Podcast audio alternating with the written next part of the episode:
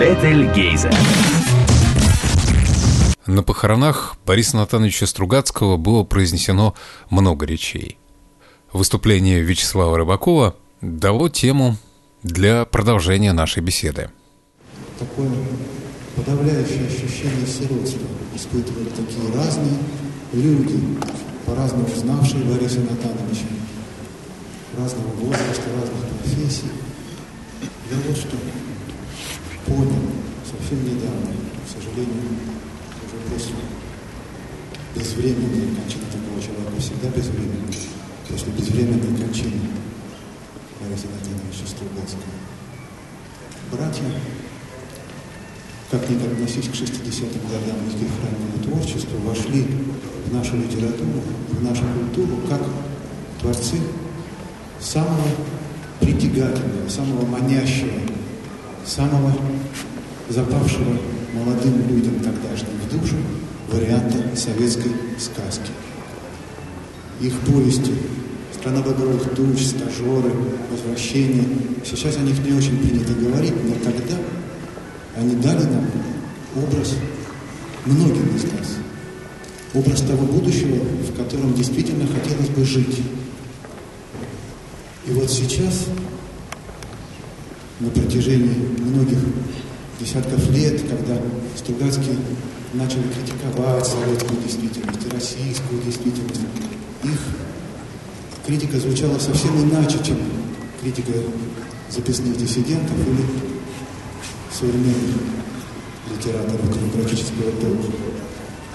Они имели право говорить о недостатках реальности, потому что понимали люди это или нет, они воспринимались как люди, которые видели светлое, прекрасное будущее, описали нам его и знают к нему дорогу, и поэтому они имели полное легитимное право говорить, вот это надо убрать, иначе не пройти, вот это надо починить, иначе не дойти.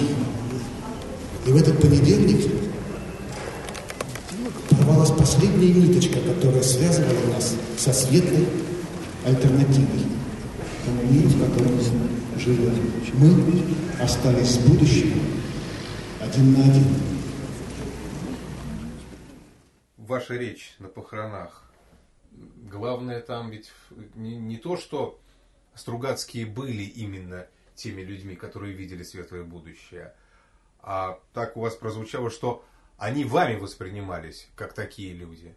Потому что сами Стругацкие неоднократно заявляли о том, что они не знают, как этот мир создать, светлый мир полудня. И в набросках к продолжению обитаемого острова они сочинили как раз кусок о том, что этот мир может быть только придуман, выдуман, написан, но, но не, не создан в реальности. Это все очень рационально. А, а вот э, существовал достаточно большой круг моих сверстников, которые в 60-х, 70-х годах заразились этим миром абсолютно эмоционально, иррационально. Стругацкие могли как угодно говорить потом, что они не знают, как его достичь, и это понятно. Но утопии в целом оказывают громадное влияние на направленность исторического развития, на представление общества об идеале, которого оно хочет и, конечно, не может достичь. Но попытка двигаться в этом направлении в каком-то, она все равно задает вектор развития. Стругацкий, конечно, и, и понятно, что этого мира, скорее всего, вот такого вот мира, как вот он доподлинно изображен, наверное, он в принципе невозможен, потому что там, ну, человек несколько иной, чем он есть на самом деле. Вот любой человек там иной. Ну да, они же, Борис Натанович в комментариях к пройденному говорил о том, что они брали самые лучшие из своих самых хороших знакомых, mm-hmm, друзей, mm-hmm. и делали это еще чуть-чуть лучше, да. чем оно было на самом деле. То есть это хорошее от хорошего еще в большей степени. И потом там не было ни единой провоцирующей на плохое ситуации. Они создали такой мир внешний по отношению к человеку, что, в общем-то, было из-за чего попереживать благородно, но не было никакого давления, которое заставляло, заставляло бы человека совершать подлости. В общем, нет там этого давления, ни, ни денег, ни карьеры, ни, извините меня, каких-то сексуальных похождений чрезмерных, да, потому что вот эти лучшие люди, которых они э, Ну, у- как бы У рисовали... Дона Маты что-то намечалось там из сексуальных Нет, я беру вот эти вот э, основополагающие вещи для мира полудня. Это э, возвращение, страна багровых туч, Амаль- путь на Амальтею, возвращение, стажеры. Вот как бы первый камень, который они положили, да, который вот этот мир, вот, вот после именно из него, из этого света они нас начали туда заманивать. Дальше уже они могли отрабатывать прогрессоров на другой планете. Почему прогрессоры-то так потом прозвучали? Трудно быть богом, попытка к бегству и так далее. Потому что благодаря ранним повестям Стругацких мы знали, из какого мира этот прогрессор пришел и признавали его право чувствовать себя на голову выше всех остальных. Вот в чем дело. Если бы не эта база, которую Стругацкие заложили более ранними произведениями, еще неизвестно, как мы восприняли бы Дона Румату, этого, понимаете ли, такого непонятно какого интеллигентика, который там, что он там э, шебуршится, да? Мы, мы, мы благодаря возвращению и стажерам знали, какой мир стоит за ним и почему он имеет право судить свысока. Потому что если бы не это, никакой нормальный человек судить другому свысока инстинктивно совершенно позволить бы не смог и не может. И это правильно. Потому что на самом деле такого права ни у кого в нашем мире нет. Ни у кого за спиной нет мира полудня сейчас, к сожалению. Ни у кого. Поэтому мы никого и не слушаем. Ну, вот за- зато я заметил такую вещь. Если в конце 80-х было принято критиковать, ругать мир полудня, то сейчас молодого поколения, наоборот, к нему возникает тяга. Сейчас скажу, сейчас скажу. То есть, может быть, немножко не в бок. Вот несколько лет назад написал Фукуяма «Конец истории». И потом он от этого как бы открестился, и понятно, что э, весь мир к демократии так и не приходит, а наоборот конфликтов становится все больше по поводу этой демократии, и э, кровавый хаос под маркой демократии все нарастает и нарастает в разных концах света, в каждом конце света по-своему. К чему я это? К тому, что сейчас возникла ситуация, когда никто, кроме, прости господи, ваххабитов, не может предложить альтернативы тому бардаку, в котором мы оказались. Нет положительного культурного проекта для мира. Нет его. Всплеск интереса к миру полудня, я считаю, очень правильный, хотя, увы, поезд, боюсь, ушел, но может быть еще и нет, хотя в который раз русскому человеку приходится говорить, что жаль только жить в эту пору прекрасно, уж не придется ни мне, ни тебе.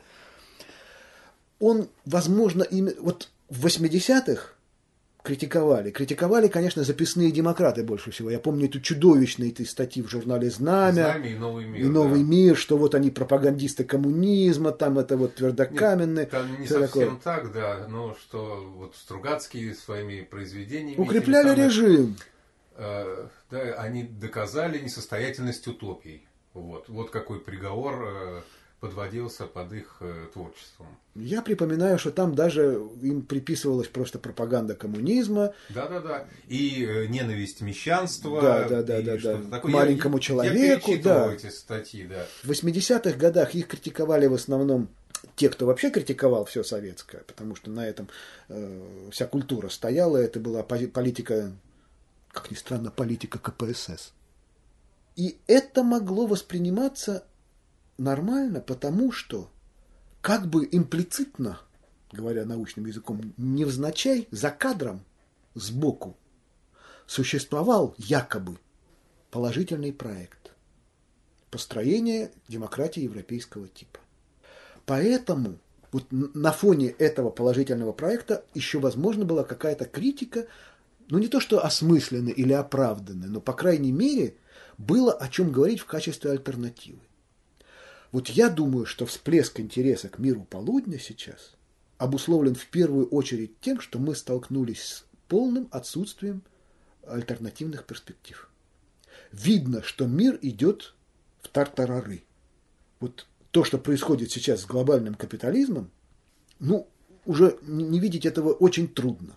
начиная от постоянных военных упражнений и кончая тем, что э, маму нельзя называть мамой, а папу нельзя называть папой. Вот это все. Рождественскую елку нельзя называть рождественской. Да, да. Но это еще бог с ним. А вот родитель А и родитель Б – это уже такой эксперимент над людьми, который даже в Освенциме не снился доктору известному. Ну и также и другая крайность у ваххабитов. И... Конечно. Я не говорю, что я сторонник этого движения. Причем это, это ужасающе. Под ваххабитами я понимаю не только мусульман, а вообще... Нет, ну в первую очередь я имею в виду, конечно же, э, план построения всемирного халифата. Вот что имеется в виду. Вот вам это очередное всемирное господство и одной идеологии, нацистской, коммунистической, вот теперь вот. И у многих кружатся головы от этого, потому что это, по крайней мере, какая-то осмысленная альтернатива этому болоту. Болоту постоянного потребления, вот этого раскручивающегося ну, непонятно для чего. Левые движения там в конце 60-х годов в Европе. Да, но они очень быстро, так сказать, стушевались, э, потому что, ну, это отдельный разговор. Европа именно в этот момент вдруг поняла, что ей надо выбирать. А, она паразит на третьем мире, и тогда надо кончать с левыми движениями, чтобы кушать продолжать или она будет э, идти за какими-то прежними идеалами, и тогда рискует оказаться страной третьего мира.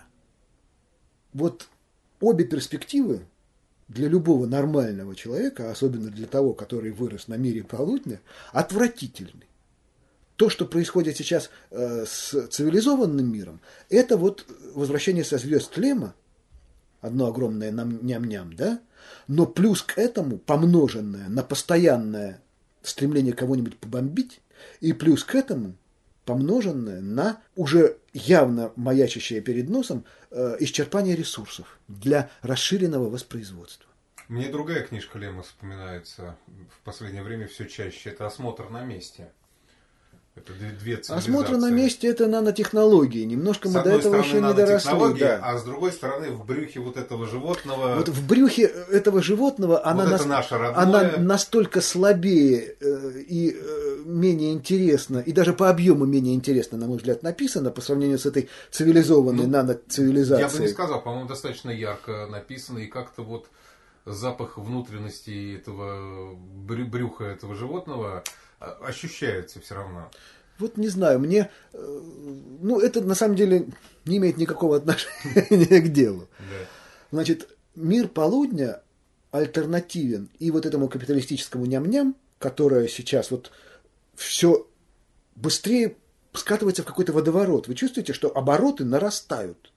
Еще лет 10 назад как-то это мирно было. Ну вот Босния и потом несколько лет паузы. А сейчас каждый год какая-то война и полное безумие по поводу того, что демократия – это диктатура извращенцев. Вот демократия – это не победа э, демократического большинства над демократическим меньшинством, а культивирование меньшинств, в том числе и извращенных меньшинств совершенно из политических соображений человеку навязывается такая степень свободы, которая ему, как стадному животному, не только не нужна, но и противопоказана. И идеология демократических обществ, э, подкрепленная всей силой пропаганды, приходит в противоречие с физиологией человека. И вторая альтернатива – это вот всемирный халифат, который тоже, конечно же, не, не греет, прямо скажем. Потому что, во-первых, это, как ни крутить, это торможение познания. Даже не брать насильственные меры, потому что насильственных мер сейчас Европа применяет не меньше, чем вот этот вот халифатцы, да? Уж во всяком случае не меньше. Халифатцы не летают бомбить чужие страны. Ну, у них просто нет таких возможностей. Правильно, нет. Сейчас не важно, почему их нет. Я просто говорю о степени э, той или иной э, программы, склонности той или иной программы к насилию. Вот объективно. Можно сколько угодно э, этих халифатцев ругать за террор, за бомбы, но именно потому они и пользуются бомбами, что у них нет бомбардировщиков. Это очевидно любому человеку. Ну, понятно. Да. Вот, И вот- собственно, оно брюхо динозавра вот этого Хорошо. на далекой планете, вот Хорошо. оно и есть с этой Пусть стороны. будет брюхо да. динозавра, да. Да. И вот мир полудня оказывается Совсем вне этого. да. вне этой поганой игры, и пусть мы не знаем, как его достичь, но, по крайней мере, нам хочется чего-то.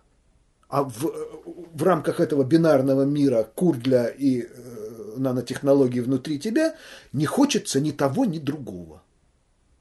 Вот объяснение, наверное. Да, да. У, у Стругацких-то в этом мире, где теней нету, планировался контраст, да, коротенькие вставки о тяжелых временах в истории землян, о блокаде, о военном коммунизме, там, о 1937 годе. И все это, эти маленькие главки должны были такие, как черно-белые вставки в цветном кино, да, отбивки. Мир полудня Стругацких уникален. А про НКВД и блокаду кто только не писал. Вот в чем разница. Вот пиши они про блокаду и про НКВД, они были бы одними из легиона. Чуть более талантливые, чуть менее талантливые. Но они потом и написали и про блокаду, и про НКВД. Написали с, с высоты уже всего ранее сделанного. И ну, это мое личное мнение, но при всей мастеровитости и силе э, поздних произведений эпохи они не сделали. Шока они не произвели. В памяти сотен тысяч молодых людей, которые готовы были бы молиться и слушать каждое слово автора этого текста, они не оказались. И это вполне понятно, потому что, опять-таки, это уже чуть лучше, чуть хуже. Шаламов нас уже так напугал, что все равно лучше не напугаешь. Солженицын. Солженицын. Хотя Е- Солженицын все-таки иначе напугал. Если у кого хватило силы Да. осилить весь архипелаг. У меня хватило в свое время, но перечитывать, конечно, вряд Да, ли. я второй раз это читать не станешь. Да. Я пытался... Я вот что хочу сказать. Если начинать разбирать полдень по кусочкам вот этот цикл, Мгм. то, собственно, и не поймешь, из чего оно вот это все взялось. Потому что, что касается технической части там каких-то изобретений, они выглядят достаточно наивными и, может быть, там смешными. Ну, 60-е годы, Где-то они говорить. сознательно смеялись очень удачно про эту фабрику кухню на дому и, и стиральную машину. А где-то, может быть, писали и серьезно, но сейчас это выглядит комично. Эти башни с экстрасенсами, эти мясные коровы, разбежавшиеся роботы, еще что-то. Что касается каких-то там сюжетных фабул, то тоже они, в общем-то, не, Да. ни, ни о чем. А Вот- как-то все вместе. Вот некая магия возникает да. из-за атмосферы, из-за людей, которые этот людей мир почти, населяют. почти таких же. почти таких же. И, кото- и все-таки повторю, которых ничто не провоцирует на мерзость. Вот что было раньше, яйца или курица, да? Вот в этом мире каким-то образом до того, как мы начали в него смотреть, и яйца уже появились, и курицы появились. Потому что не будь какого-то одного из этих двух основных компонентов, что-то бы начало подтачиваться. Или очень хороший мир, но в нем обычные люди, которые, конечно, при случае могут и напакостить, и, и наподличить, и жену увести там, а потом бросить, и вообще это темная история вообще. И я думаю, что самые лучшие люди, с которых Стругацкие рисовали своих героев полудня, скажем, в семейной жизни были еще те подарочки зачастую. Были, конечно, и одни, а были и другие. Все это вот куда-то, вот даже это куда-то делось. Вот они, мало того, что они умные, хорошие, добрые, они удивительно, невероятно порядочные. У них нет этого нашего сквозняка в подсознании, который нас кидает, и благодаря которому, скажем, наш якобы мозг, который якобы думает, всегда найдет оправдание тому, что нам хочется. У них не надо, они именно того и хотят всегда, что правильно, а не м, оправдывают свои желания правильностью их. А второе, и окружение тоже вот такое вот, которое не дает им ни малейшего повода нарушить, ну вот, кодекс строителя коммунизма, да, грубо говоря.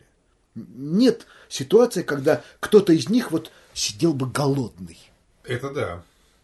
Нет ситуации, когда кто-то вдруг, вот я рассчитывал полететь, а вместо этого какой-то, на на какую-нибудь там Альфу Центавра, а вместо этого, туда посылают абсолютно не умеющего рулить звездолетом сына председателя Мирового Совета. Нет там этого. Вот если бы там вдруг случился вот такой казус, как бы повел себя весь этот коммунистический мир, если бы Горбовский вдруг родил сына бездаря, или даже не бездаря, такого сына, какого родил потом идеальный учитель в ОЗ, который ушел к Флоре. И вдруг этого сына, чтобы спасти от Флоры, замечательный Горбовский пристраивает вторым пилотом очень важные экспедиции вместо реально существующего опытного, уже записанного туда пилота. Вот случись такое в мире полудня – нет, оно там просто не может случиться. Оно там не может там случиться. беды могут э, происходить э, от излишнего, от ошибок, от излишнего усердия. Да. Противоречия хорошего еще более хорошего. Да. Вот этот вот охот, охотник застрелил там этого разумного. Да, да или, вот трагедия какая. Или посадка вот этого из лучших побуждений на, на планету в десантниках. Да, да, да. Вот там такого, вот возник, они ухитрились создать ощущение, что там такого действительно просто не может случиться. Вот в этот мир невозможно заподозрить в грехе. Почему? Вот где талант-то? Блокаду написать, извините, кто только не сумеет. А вот создать совершенно при помощи очень скупых, на самом деле, художественных средств, целый мир, который невозможно даже при всем желании заподозрить в грехе, так что неизвестно, что еще более высокое достижение литературы. Как ни странно. Да. Конечно, наверное, стоит печалиться о судьбах нашего нынешнего мира, но какие-то проявления вместе с интересом к миру полудня, они возникают. И меня, например, радует вот эта горизонтальная помощь людей друг другу, которые сейчас не надеются на государство, угу. а начинают друг другу помогать. Вот просто так, бескорыстно. Да, там волонтерские движения, да. которые сразу по первому, по первому зову откликаются. Иногда чрезмерно, но все равно есть такое желание. А вот ребята начали на ночных улицах дежурить, передавали тут несколько дней назад, ловить пьяных водителей и сообщать о них э, ментам. Да, да, да, да. Это что же это? Вот это и есть организация нормального гражданского общества. Не извращенной демократии, а вот нормального гражданского общества, которое берет ответственность за себя на себя. Ну вот в этом хоть вы и не любите критику государства, но в этом мне как раз не нравится то, что государство хочет сразу на всякую такую организацию вне его наложить э, э свою руку. Да неправда, что, что я не люблю возник, критику государства. Возник закон, правда, потом его как-то затушевали, но сразу, сразу возникло желание у Думы издать закон о волонтерах. Потому что что это такое? Они тут сами по себе организуют, а мы? Это слух, что я всегда адвокат государства. Это совсем не так. И я его сам несу по кочкам при каждом удобном случае, потому что я вижу, насколько оно беспомощно и бездарно. Но в системе наших стяжек и противовесов, к сожалению, это единственная альтернатива бандитам, грабителям, которые не тем, которые по улице ходят с кистенем, а тем, которые владеют заводами и ничего с ними не делают благодаря которым э, завод как бы имеет хозяина, но не имеет ни работы, ни рабочих, ни продукции. Да, конечно, все срослись. И те, которые сидят в чиновничьих креслах, и те, которые владеют заводами. Значит, Это одно целое. Сейчас мир устроен так, что действительно все друг с другом срослись. И тем не менее, вот есть некий мир, который жрать способен только пока государство существует, а следовательно, кое-как обороняет еще нас.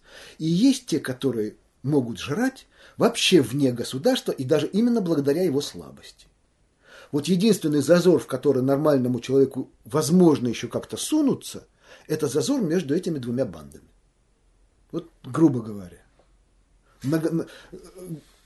Во всем мире государство тебе не даст ничего хорошего, пока ты не выйдешь на демонстрацию. Пока ты не, не заорешь в полный голос, что так больше нельзя. Да, что да, давай. Во всем мире, если под, под государством э, не бухтят, оно так и будет, пока, пока не бухтят, будет, будет да. оттягивать на себя. Вот пока не бухтят, оно будет грабить. Пока не бухтят, оно будет грабить.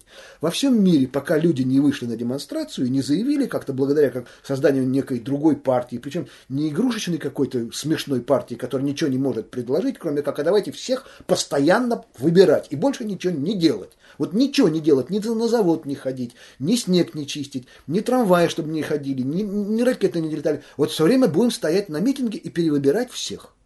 Вот это же смешно. Это не партия. Это карикатура, это, если не сказать хуже. Это, в общем, оттягивание последних работающих людей с их рабочих мест.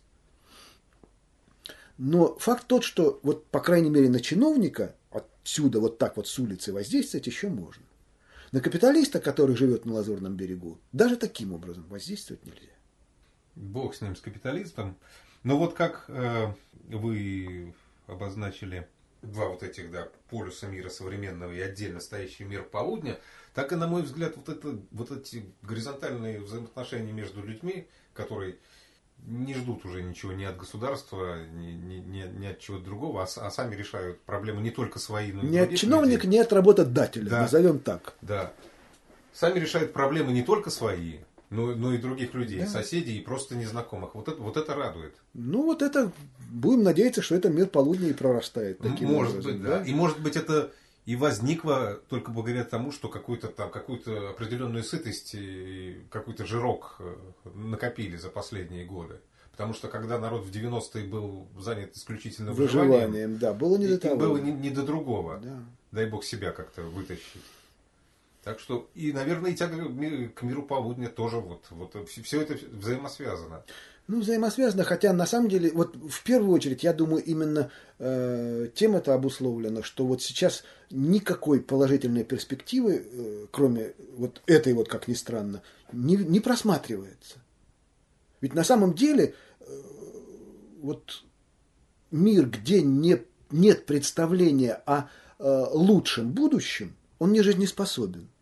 Это тупик, это болото, это угасание, это разложение он может более или менее долго еще потреблять свои ресурсы, но все равно он не развивается. Вот для того, чтобы развиваться, надо сформулировать некий эмоционально притягательный идеал, который служил бы ориентиром развития. Да, да, да. Я только как раз сейчас и хотел сказать. Именно эмоционально. И опять сейчас, как, как у вас тогда в вашем детстве, да, там, в юности, и сейчас восприятие мира полудня, оно тоже эмоциональное, поскольку конечно, рационально конечно. его... Там можно предъявить сколько угодно претензий, да. а вот, вот хочется, вот приятно. Почему? Непонятно.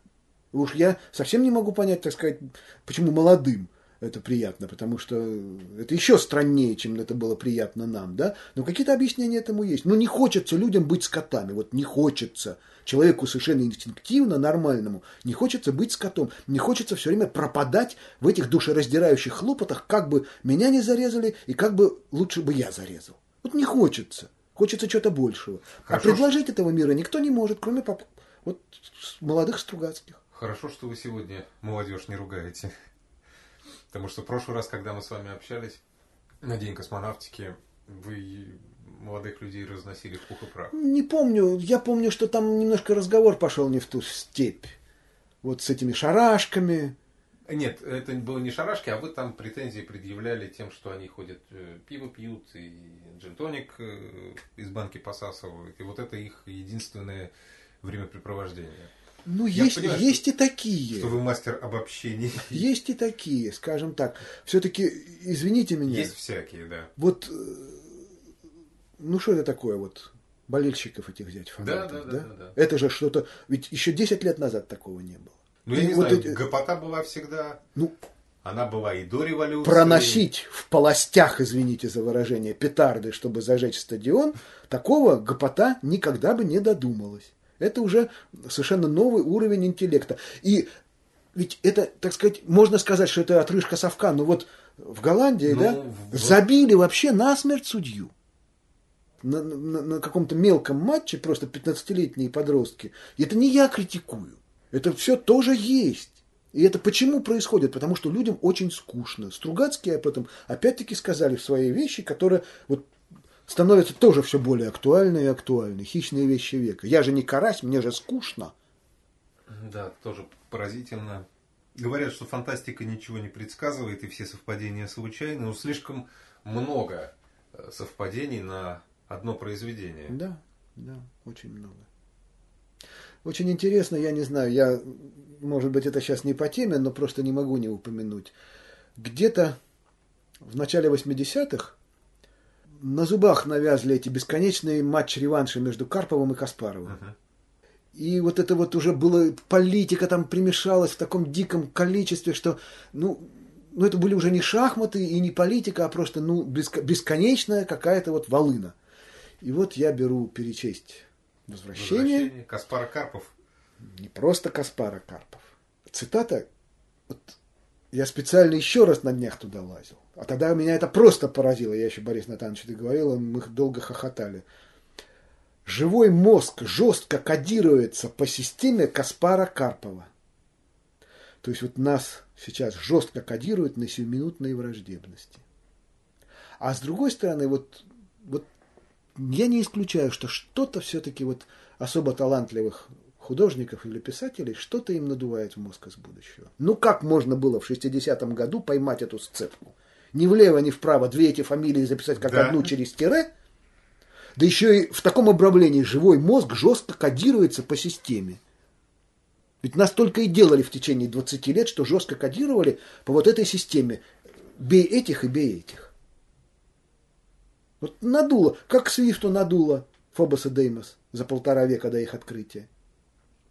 Вот я, вот надежду я такую вот уже и, и в письменном виде э, уже успел выразить, и не могу не выразить сейчас, что вот хочется надеяться, что существует отличная от нуля вероятность, что и некоторые существенные мирополудня Стругацким вот так же вот надуло, как Каспара Карпова из будущего. Вот не исключить этого на сто процентов я не могу. Что-то оттуда веет.